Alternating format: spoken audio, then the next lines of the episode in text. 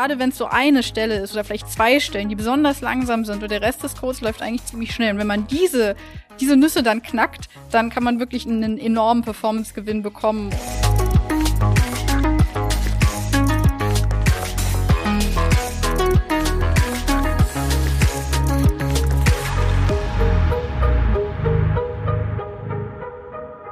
Herzlich willkommen zu den Numbers We Trust, dem Data Science Podcast. Wir sind INWT und wir setzen Data Science Projekte um, von der ersten Idee bis zum fertigen Produkt.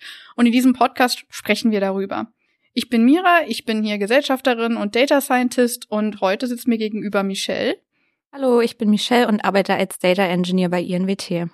Und Michelle und ich sprechen heute über das Thema Code Performance in Python, also die Frage, warum ist mein Code an irgendeiner Stelle langsam und was kann ich dagegen tun? Wie kann ich ihn schneller bekommen? Aufgebaut ist das Ganze folgendermaßen. Erstmal sprechen wir kurz darüber, am kürzesten, äh, was das eigentlich genau bedeutet. Was ist Code Performance? Warum sollte man Code optimieren? Warum stört es einen vielleicht, dass der Code langsam ist? Als zweites sprechen wir darüber, wie man rausfindet, wo man optimieren muss, damit man nicht an der falschen Stelle optimiert und am Ende bringt es überhaupt nichts. Und als drittes sprechen wir über verschiedene Ansätze zum Optimieren. Dann würde ich einfach mal mit dem ersten Punkt beginnen und darüber sprechen, was wir überhaupt unter Code-Optimierung verstehen und warum wir das brauchen. Manchmal ist es so, dass es nicht ausreicht, Code zu schreiben, der einfach in Anführungsstrichen nur das tut, was er tun soll. Denn langsamer und ineffizienter Code führt zu längeren Codelaufzeiten und das wiederum führt dazu, dass wir längere Zeit brauchen, um zum Beispiel zu debuggen oder auch um neue Features zu entwickeln. Und das ist mit finanziellen Einbußen verbunden, weil man natürlich mehr Zeit braucht von den EntwicklerInnen, hat aber auch direkte Effekte auf die Einbußen. Zum Beispiel gibt es einen höheren Ressourcenverbrauch, sodass teurere oder größere Maschinen benötigt werden. Oder es kann auch sowas sein wie, dass wenn ich eine API schreibe und Kundinnen auf einer Webseite unterwegs sind und die Webseite dann zu langsam ist, weil die Kundinnen auf die API warten müssen, weil Prognosen nur sehr langsam geladen werden, dann kann es halt sein, dass die Leute vielleicht weggehen und dann lieber woanders kaufen, wo es schneller geht. Jetzt ist ja Python generell nicht unbedingt dafür bekannt, die allerschnellste Sprache zu sein, weil es eben keine Compilersprache ist. Das heißt, der Code muss nicht kompiliert werden, sondern kann direkt ausgeführt werden. Ist natürlich beim Entwickeln total praktisch, führt aber dazu, dass es insgesamt tendenziell etwas langsamer ist als zum Beispiel eine Sprache wie C++ oder Rust. Aber das heißt nicht, dass Python automatisch super langsam sein muss. Und oft ist es ja auch nicht notwendig, dass es alles super, super schnell läuft, aber es macht halt eben beim Entwickeln einfach gefühlt einen totalen Unterschied, wenn man den Code abschickt und muss dann zehn Minuten warten oder eine Minute oder eine Sekunde. Und die Anwendungsfälle, für die Python gemacht ist und die Anwendungsfälle, worüber wir hier sprechen, sind ja häufig auch so Data Science Use Cases. Und da ist es ja auch jetzt nicht in allen Use Cases, aber oft auch okay, wenn man dann zum Beispiel einen ETL schreibt, dann ist es egal, ob der Code jetzt eine Millisekunde dauert oder vielleicht eine Sekunde. Ja, genau, aber entscheiden wird's halt dann, wenn wir zum Beispiel wirklich länger brauchen, auch bei der Entwicklung, weil wir ja immer 20 Minuten warten müssen, bis die Daten da sind. Oder manche Sachen sind halt auch einfach irgendwann gar nicht mehr möglich, weil sich herausstellt, das Ganze läuft so lang. Wir wollen zum Beispiel täglich Prognosen erstellen oder täglich ein Modell neu trainieren, aber das Training dauert leider zwei Tage und da merkt man schon, dass es irgendwie, dass man da dann optimieren möchte und es nicht mehr so viel Sinn macht. Ja, und unter Code-Optimierung generell verstehen wir dann diesen Prozess, also indem wir den Code anpassen, sodass er eben effizienter läuft, dass er vielleicht schlanker ist und insgesamt mit weniger Ressourcen auskommt, aber trotz noch die gleichen korrekten Ergebnisse liefert. Und in dieser Folge fokussieren wir uns darauf, die Laufzeit des Codes zu optimieren. Das bedeutet, dass die Zeit, die der Code benötigt, um durchzulaufen, reduziert wird. Und da stellen wir euch heute ein paar Ideen und Ansätze vor, was man sich so anschauen könnte. Das ist jetzt keine vollständige Liste, was wir hier vorstellen, aber einfach so ein paar Sachen, die uns im Arbeitsalltag häufig auffallen und die wir gern teilen würden. Ja, und selbst wenn wir uns jetzt heute fokussieren auf die Laufzeit des Codes, hat man trotzdem auch manchmal Nebeneffekte, zum Beispiel auf den Ressourcenverbrauch in Form von RAM oder CPU, weil manches auch Hand in Hand geht. Aber zunächst mal fokussieren wir uns hier auf die Laufzeit.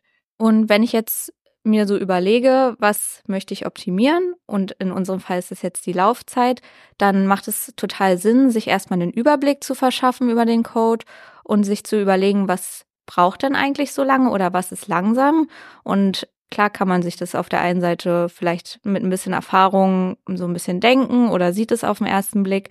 Wenn das jetzt aber nicht so ist, dann ist ein Tool fürs Profiling total hilfreich. Also das bedeutet, dass ich mir den Code genau anschaue mithilfe eines Tools und dann herausfinden kann, was genau lange benötigt. Und die einfachste Methode ist, dass man einen Timer benutzt. Da gibt's Python-Module, die zu den Standardbibliotheken gehören, wie zum Beispiel Time oder Timeit. Und das funktioniert dann wie eine Stoppuhr. Das bedeutet, es misst die Zeit, die benötigt wird, um eine Funktion auszuführen.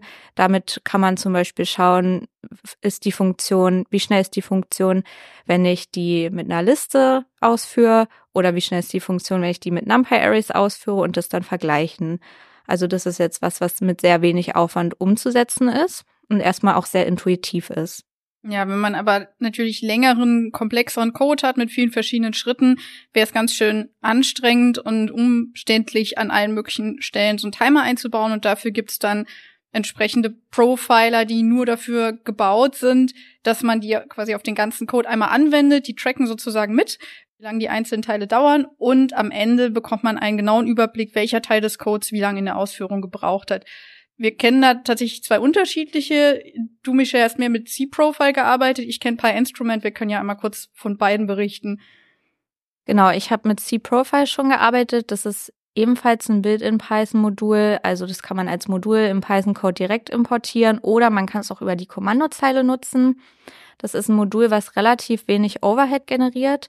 Das bedeutet, dass wenig zusätzliche Ressourcen fürs Profiling gebraucht werden, die ja dann wiederum die Profiling-Ergebnisse beeinflussen können. Also das bedeutet, dass es wenig Zeit oder Arbeitsspeicher benötigt, ähm, diese Zeit zu messen oder diese Statistiken zu erstellen, was halt sehr sinnvoll ist bei einem Profiling-Tool. Trotzdem hat man aber relativ detaillierte Profiling-Infos und es bietet halt einfach noch mehr Insights als ein klassischer Timer. Und PyInstrument macht im Prinzip das Gleiche, generiert auch Statistiken über die Laufzeit des Codes und ich mag den ganz gerne, weil der so einen ganz schönen HTML-Report ausspuckt. Da kann man dann einzelne Teile, einzelne Codeabschnitte ausklappen und kann dann nochmal die Teilabschnitte sehen und es geht halt ganz tief rein bis in die innersten Funktionsaufrufe. Das find, also ich finde den ganz praktisch. Da merkt man auch tatsächlich auch das, was du gerade schon erwähnt hast, Michelle. Der Code läuft viel länger, wenn der Profiler mitläuft. Also der kann mitunter mal doppelt so lang laufen, weil der Profiler halt alle paar Millisekunden so ein Sample zieht und guckt, wo bin ich gerade im Code, was passiert gerade in dem Moment. Äh, trotzdem sind die Ergebnisse natürlich total hilfreich. Nur, ähm, ja, das fällt einem vielleicht im ersten Moment auf, denkt man, warum braucht denn der Code jetzt noch länger? Der Profiler selbst braucht halt auch ein bisschen Zeit. Ja, und was man dann am Ende nutzt, ist denke ich, einfach Geschmackssache, was einem besser gefällt oder was einem intuitiver vorkommt. Ja, zu Per Instrument findet man auch, wenn man den googelt, eine ziemlich praktische Doku, fand ich. Also da war der Einstieg recht einfach beim ersten Mal. Dann, ähm, wenn wir das Profiling gemacht haben, dann sehen wir ja, okay, woran liegt es denn eigentlich, dass unser Code langsam ist? Und da können wir ja mal so ein paar Sachen sammeln, die in unserer Erfahrung so aufgetreten sind, die wir oft finden, wenn wir so ein Profiling durchführen ja irgendwie so der, der Klassiker, der oft auch passiert, wenn man ja komplizierten Code irgendwann hat oder wenn man anfängt zu coden, ist, dass eine kleine Sache extrem oft wiederholt wird, die nicht notwendig wäre. Manchmal ist aber auch so, dass eine kleine Sache extrem oft wiederholt wird, die man einfach braucht. Die braucht an sich gar nicht so lange, aber wenn die dann eine Million Mal ausgeführt wird, dann braucht sie auf einmal doch lang und es macht Sinn, die zu optimieren. Und auch klassisch ist, dass das irgendwo in Pandas passiert. Pandas ist generell oft so ein Bottleneck, zum Beispiel wenn man Apply benutzt und wenn das vermieden werden kann, sollte man das tun. Da gehen wir auch gleich noch genauer drauf ein, auf, auf die Sachen, die man tun kann, um den Code schneller zu bekommen. Aber hier mal eine kleine Preview, was normalerweise die Bottlenecks sind, die wir äh, beobachten. Du hattest noch das Thema Listen.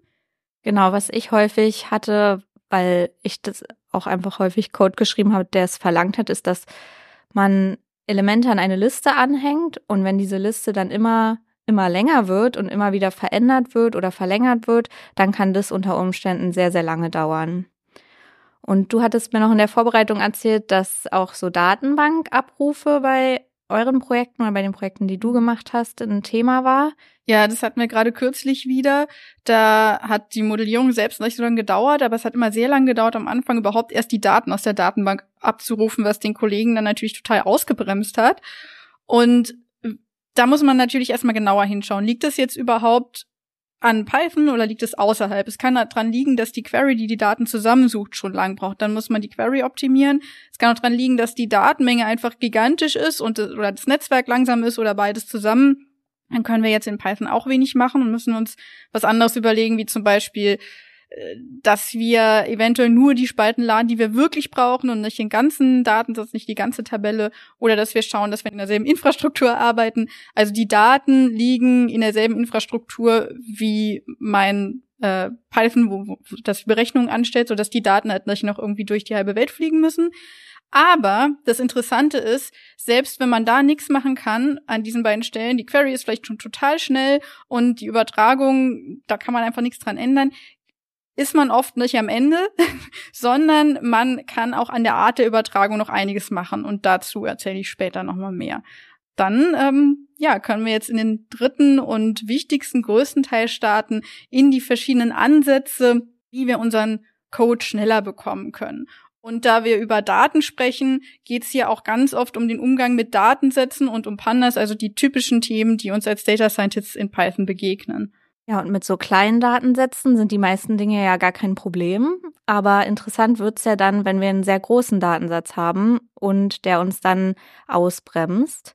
Und wenn wir jetzt mit einem ganz großen Datensatz arbeiten und merken, okay, wir haben da Probleme mit der Performance, dann haben wir verschiedene Möglichkeiten. Die erste Frage, die man sich stellen kann, ist, welches Modul benutze ich denn überhaupt, um mit diesem Datensatz in Python zu arbeiten?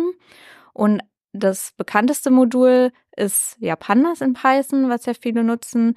Pandas ist auch bei kleineren bis mittelgroßen Datensätzen meistens vollkommen ausreichend. Es ist halt total intuitiv. Es gibt super viel Dokumentation. Deswegen macht es oft Sinn, Pandas zu nutzen.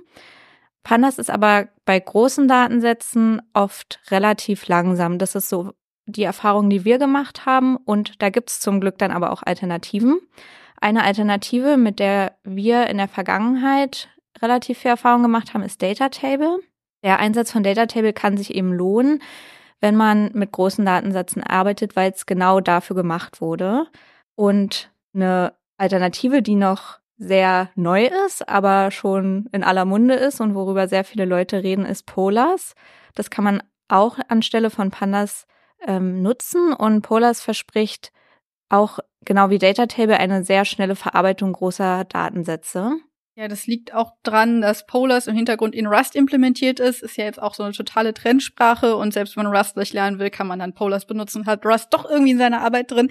Ja, also es ist wirklich äh, super und das haben auch Kollegen in ihrem Projekt kürzlich ausprobiert und verwendet, um Operationen wirklich deutlich schneller zu bekommen indem sie Pandas teilweise durch Polars ersetzt haben. Der Wechsel hin und her ist auch einfach, also man kann die Data Frames relativ schnell dann von Pandas nach Polars umwandeln und wieder zurück. Und so ein Hinweis, ich hatte dazu auf der Konferenz was gehört, ein Hinweis war, es ist aber noch ziemlich neu, man muss genau schauen, was man macht. Man muss zum Beispiel bei Polars, zumindest in der Version, die zu dem Zeitpunkt da war, einstellen, wie viele CPU-Kerne benutzt werden sollen, sonst werden einfach alle benutzt und dann ist vielleicht der ganze Rechner lahmgelegt. Aber es ist auf jeden Fall super, es hat auch eine gute Community. Dann fragt man sich jetzt vielleicht, sollten wir jetzt eigentlich komplett auf Polars umsteigen oder meinetwegen auf Datatable? Kann ja sein, dass wir Polars noch nicht nutzen können in einem Projekt, weil wir auch noch auf einer älteren Python-Version sind. Würde ich jetzt nicht empfehlen, denn Polars und Datatable bieten ja gar nicht die gesamte Funktionalität von Pandas. Vielleicht ist es in ein paar Jahren anders, vielleicht löst Polars Pandas dann tatsächlich ab. Im Moment ist es aber noch ziemlich neu und deswegen wäre die Empfehlung hier eher, dass man einzelne kritische Stellen mit dem Profiler identifiziert und an der Stelle dann Pandas ersetzt, zum Beispiel durch Polars oder Datatable.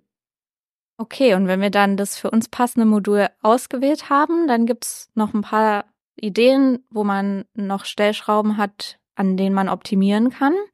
Zum einen ist es, dass man sich darüber Gedanken machen kann, ob es sinnvoll wäre, die Daten in Chunks zu verarbeiten.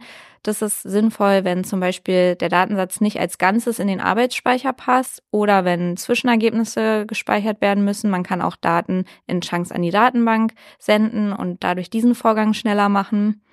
Und man kann sich darüber hinaus noch überlegen, kann ich vielleicht irgendwelche Daten ignorieren? Das heißt, muss ich zum Beispiel eine CSV-Datei mit all ihren Spalten einladen oder kann ich die weglassen oder kann ich bestimmte Methoden nur auf einen Teil der Daten anwenden, um auch da Zeit zu sparen? Und dann stellt sich ja noch die Frage, wie kriegen wir dann die Daten überhaupt? Und eine Möglichkeit ist, die aus der Datenbank abzurufen. Und Mira, du hattest ja schon angedeutet, dass du da einige Erfahrungen mitgesammelt hast, wie man da noch weiter optimieren kann. Genau, das fand ich eigentlich auch ganz spannend, weil der erste Moment, also die erste Reaktion ist eher, okay, der Datenabruf, der dauert so lange, ich kann nichts dran ändern. Die Query ist schnell, der Datenabruf dauert aber so lang, was soll ich tun? Ich bin, ich bin mit meinem Dateien am Ende, ich muss damit klarkommen. So ist es aber nicht. Das ist total spannend. Also das Problem, das ich jetzt schildere, liegt nicht komplett in Python, aber die Lösung schon. Erstmal zum technischen Hintergrund. Also wenn wir die Daten mit einem passenden Paket aus der Datenbank in Python reinladen oder auch aus Python in die Datenbank senden, dann wird ein Datenbanktreiber im Hintergrund verwendet, also zum Beispiel ein JDBC-Treiber. Und diese Treiber, die arbeiten zeilenweise. Das ist einfach so. Und im Hintergrund passiert dann relativ viel Arbeit mit Dictionaries oder Listen. Und es funktioniert für 10, 100 oder auch noch 1000 Zeilen ganz gut, aber nicht für Millionen Zeilen. Es ist einfach nicht für Data Science ursprünglich gedacht. Und bei Data Science denkt man eher in Batches, also in wirklich großen Datensätzen. Und da werden diese Ansätze auf einmal sehr, sehr langsam. Und die Lösung ist, dass man einen Umweg über Dateien nimmt. Nämlich, dass man beispielsweise eine CSV-Datei erst generiert und dann an die Datenbank schickt. Wir hatten kürzlich auch ein Beispiel in einem Projekt, das ich eben schon kurz erwähnt hatte. Da haben wir Daten aus Athena gelesen, also aus AWS. Und da hatten wir am Anfang das Problem, dass der Datenabruf, das waren, ich glaube, drei Millionen Zeilen ungefähr, ziemlich lang gedauert hat, wie gesagt, 20 Minuten. Das hat die Entwicklung total aufgehalten und da hat sich auch schon abgezeichnet, für die Produktivjobs wird es später auch irgendwie ungünstig. Und die Lösung war hier, dass die Query abgesetzt wird, dass die Daten dann aber gar nicht direkt geladen werden, sondern die wurden erst als Datei ins S3-Bucket geschrieben, also auch ein AWS-Dienst, wo man Dateien ablegen kann. Und das war dann ein sogenanntes Parquet-File in dem Fall. Und dieses Parquet-File haben wir dann im Ganzen runtergeladen und in Python eingelesen. Und das ist einfach schneller, weil das eben ja stark optimiert ist und dann nicht so zeilenweise vorgehen muss. Und sowas ähnliches hatten wir in einem Projekt schon länger her ist, da waren wir auch beide drauf, Michelle, ähm, da haben wir Daten in die Datenbank geschrieben und das hat wahnsinnig lang gedauert. Ich glaube, es war eine Postgres-Datenbank, ich bin mir nicht mehr ganz sicher. Ähm, und nebenbei war auch noch der RAM-Verbrauch extrem hoch. Und da war dann die Lösung, dass wir die Daten zuerst in eine CSV-Datei geschrieben haben, lokal, und diese CSV wurde dann an die Datenbank geschickt. Und das geht eben viel schneller, weil das hoch optimiert ist, die CSVs in die Datenbank zu kriegen. Wenn man aber mit dem normalen Treiber arbeitet und zeilenweise vorgeht, dann kostet es unglaublich viel Zeit, erstmal die Formate umzuwandeln. Also von meinem Data Frame in das Format, das gespeichert wird, das in, an den Treiber geht und dann muss in Datenbank das auch nochmal umgewandelt werden, um es in die Datenbank zu schreiben. Hier haben wir auch noch gemerkt, dass das noch was gebracht hat, Data Table zu benutzen statt Pandas um diese CSVs zu schreiben. Heute würden wir wahrscheinlich schauen, dass wir mit Polars da rangehen. Äh, ist halt einfach schon drei Jahre her oder so. Man muss auch sagen, das war noch vor Pandas 2.0. Eventuell ist Pandas 2.0 hier auch schon ein bisschen besser geworden. Das haben wir jetzt nicht nochmal ausprobiert. Aber es ist ja auch einfach oft so, dass man gar nicht einfach so im Legacy Code auf die neueste Pandas-Version umsteigen kann. Also sind die, diese Themen auch immer noch hochrelevant. Ja, das ist ja total interessant, wie Python an der Stelle auch noch mit anderen Infrastrukturteilen, wie zum Beispiel der Datenbank, interagieren kann. Und was man dann in Python machen kann, was dann wiederum die anderen Teile der Architektur auch beeinflusst. Neben so relativ komplexen Änderungen am Code kann man sich aber auch nochmal genauer den Code selbst anschauen und da auch schon mit relativ einfachen, würde ich sagen, äh, Maßnahmen dann doch noch Dinge rausholen oder Performance optimieren. Zum Beispiel kann man sich mal die If-Statements anschauen, die man im Code geschrieben hat. Zum Beispiel kann man If-Statements an relativ früher Stelle einbauen, um zum Beispiel zu verhindern, dass Funktionen unnötig aufgerufen werden oder wie ich schon gesagt habe, nur einen Teil des Datensatzes betrachten. Oder wenn es sehr viele If-Statements gibt, dann lohnt es sich, da nochmal einen Blick drauf zu werfen und zu überlegen, an welcher Stelle man vielleicht noch irgendwelche Abkürzungen einbauen können. Dann einen ähm, Tipp, der relativ simpel ist, aber ich finde auch total viel bringt. Man muss nicht alle Funktionen selbst schreiben. Man kann einmal einfach mal nachschauen, gibt es vielleicht schon existierende Funktionen in Paketen, die ich nutzen kann? und die dann einfach schon auch andere, viele andere Leute angeschaut haben und optimiert haben und die dann wahrscheinlich schneller sind als die Funktion, die man gerade eben mal schnell selbst geschrieben hat. Ja, das gilt ja auch für das Thema eben mit den Data Frames. Wir mussten damals ähm, noch eine relativ manuelle Lösung bauen, das mit den CSVs und mit Data Table. Und inzwischen gibt's da bessere Lösungen, die automatisch, also automatischer funktionieren. Natürlich ist es vielleicht keine Lösung, wenn man irgendwo ein Paket findet, so mit Version 0.1, das seit drei Jahren kein Update mehr bekommen hat. Aber wenn es ein einigermaßen gut maintaintes Paket ist, dann macht es einfach Sinn, dieses Paket und die Funktion daraus zu benutzen, statt alles selbst zu bauen, auch wenn es vielleicht Spaß macht. Meistens ist es dann schneller, wenn man das nimmt, woran schon mehrere Jahre rumoptimiert wurde. Ja, dann ist ja noch ein großes Thema Listen. Das hatte ich ja vorhin schon kurz angesprochen. Wenn man Elemente an Listen anhängt, dann nutzt man ja häufig die Append-Funktion. Und das ist aber was, was tendenziell bei großen Listen sehr lange dauert. Und was man stattdessen nehmen kann, sind die List Comprehensions, die für die Python ja auch unter anderem sehr bekannt ist und die wirklich sehr hilfreich und nützlich sind und auch einfach total schön aussehen im Code. Und die sind an vielen Stellen oder in vielen Fällen deutlich schneller als diese klassische Append-Funktion. Und was man sich dann über auch noch fragen kann, ist, brauche ich überhaupt eine Liste oder muss es unbedingt ein Listenobjekt sein oder kann ich zum Beispiel auch NumPy-Arrays verwenden? Da haben wir in einem Projekt auch ein bisschen rumoptimiert und haben mal die Listen durch NumPy-Arrays ersetzt und es hat wirklich einen deutlichen Unterschied gemacht in dem Fall. Denn NumPy-Arrays, die arbeiten anders mit dem Arbeitsspeicher als Listen und integrieren C und C++-Code und das sind beides Faktoren, die NumPy als Modul sehr, sehr schnell machen. Und in unserem Projekt, ähm, ja, das war so der Game Changer und das war total cool dann zu sehen, wie viel schneller das durch so eine einfache Maßnahme wurde im Code. Wenn man jetzt aber so nicht weiterkommt, nicht durch Änderungen in Python weiterkommt, dann kann es auch eine Lösung sein, dass man einzelne Teile des Codes eben doch in andere Sprachen auslagert, zum Beispiel in C oder Rust. Man muss sich das natürlich genau anschauen und entscheiden, ob das sich wirklich lohnt in dem Fall. Es gibt da passende Module, um die Kommunikation zwischen den beiden Sprachen sicherzustellen, zum Beispiel Python, um mit C zu kommunizieren, oder C-Types und äh, PyO3 für Rust. Aber hier muss man sich auch überlegen, ob man doch erstmal in Python eine Lösung findet. Die Wartung ist oft leichter, zumindest bei uns ist es so, dass bei uns ja alle Python können oder R oder die meisten beides. Und dementsprechend ist die Wartung natürlich einfacher, wenn man sich in der Sprache aufhält, die alle können, als wenn man auf irgendeine Sprache ausweicht, die vielleicht nur ein paar Leute im Team können. Außerdem kann auch die Automatisierung des Deployment komplizierter werden, wenn man mehrere Sprachen mit drin hat und die ganze Pipeline so aufbauen muss, dass zum Beispiel Rust und Python abgedeckt sind. Aber das Schöne ist natürlich auch, dass man dabei was für die Zukunft lernt und vielleicht auch ein bisschen eine neue Sprache lernt. Umgekehrt würde ich jetzt auch nicht empfehlen, dass man sofort immer auf die andere Sprache ausweicht, weil man ja erstmal die grundlegenden Sachen in Python lernen sollte. Also das, was Michelle auch gerade gesagt hat, zum Beispiel mit den NumPy-Arrays oder den List-Comprehensions und so weiter. Wenn man das schon mal weiß, dann wird man beim nächsten Mal den Code halt gleich effizienter schreiben und muss vielleicht überhaupt gar keine Zeit mehr in die Optimierung investieren. Also es macht auch total Sinn, darüber zu sprechen, wenn man was optimiert hat und das Wissen im Team zu verteilen, damit alle davon lernen und beim nächsten Mal den Code direkt besser schreiben. Dann als letztes Thema haben wir noch Parallelisierung hier auf unserer Liste zu stehen. Parallelisierung bedeutet, dass verschiedene Codeteile parallel laufen.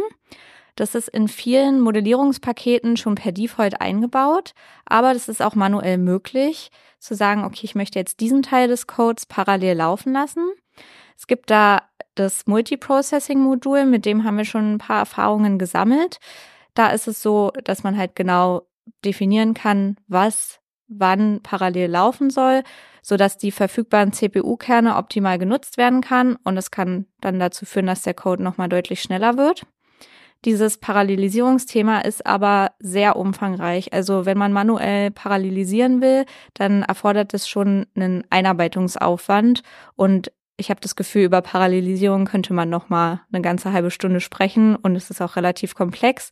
Deswegen haben wir es an der Stelle nur angeschnitten, um zu sagen, es gibt auch diese Möglichkeit und es ist was, was man sich auch mal anschauen könnte. Ja, also zusammenfassend können wir sagen, wir haben selbst jetzt in der schätzungsweise halben Stunde schon eine Menge Ansätze und Stellschrauben besprochen, um die Laufzeit von Python Code zu optimieren und das kann im ersten Moment auch ziemlich unübersichtlich wirken, aber eigentlich ist klar, womit man anfangen muss. Erstmal profilen und rausfinden, wo der Code langsam ist und dann natürlich losgoogeln. Oft landet man bei Pandas und muss das Bottleneck bearbeiten.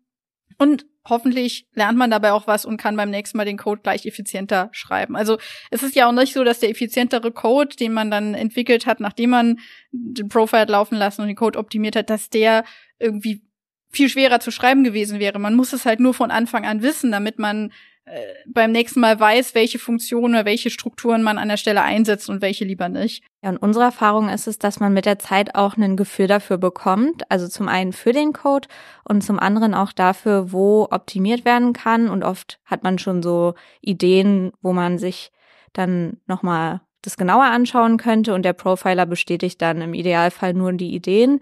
Und was wir jetzt so mitgeben würden als Vorschlag ist, dass man einfach mal mit den gängigen Methoden, die wir jetzt auch zum Teil vorgestellt haben, anfängt und dann einfach auch viel ausprobiert und mal guckt, was die ganzen Sachen bringen. Und das ist alles natürlich unter der Voraussetzung, wenn man weiß, wo das Problem ist oder was jetzt langsam ist. Aber das macht dann auch irgendwie Spaß, wenn man dann merkt, okay, das hat jetzt viel gebracht, das hat weniger gebracht, okay, nehme ich für die Zukunft mit und beim nächsten Mal kann man es dann gleich von Anfang an effizienter schreiben. Ja, und von wegen Spaß, da will ich noch eine letzte Sache dazu sagen. Es geht ja nicht darum, dass der Code nachher vielleicht doppelt so schnell ist oder dreimal so schnell. Es gibt wirklich oft Änderungen, die man vornehmen kann. Da spricht man nachher von einem Faktor 10 oder 100. Also es ist wirklich gerade wenn es so eine Stelle ist oder vielleicht zwei Stellen, die besonders langsam sind und der Rest des Codes läuft eigentlich ziemlich schnell. Und wenn man diese, diese Nüsse dann knackt, dann kann man wirklich einen enormen Performance-Gewinn bekommen und das ist dann natürlich total super und ist nicht nur spaßig, sondern bringt natürlich auch äh, der, der Entwicklung was und dem Kunden und dem ganzen Produkt. Ja, hast du noch was hinzuzufügen? Dein Gesicht sagt nein. Okay, dann hoffe ich, es hat euch gefallen. Abonniert gern den Podcast oder aktiviert in Spotify die Glocke, damit ihr eine Benachrichtigung bekommt, wenn es eine neue Folge gibt. Wenn ihr Ideen habt für Themen, wenn ihr Fragen an uns habt, vielleicht äh, über ein Thema mal mehr hören wollt, dann schreibt uns gerne und vielleicht machen wir dann dazu auch mal eine Folge. Bis zum nächsten Mal. Bis dann.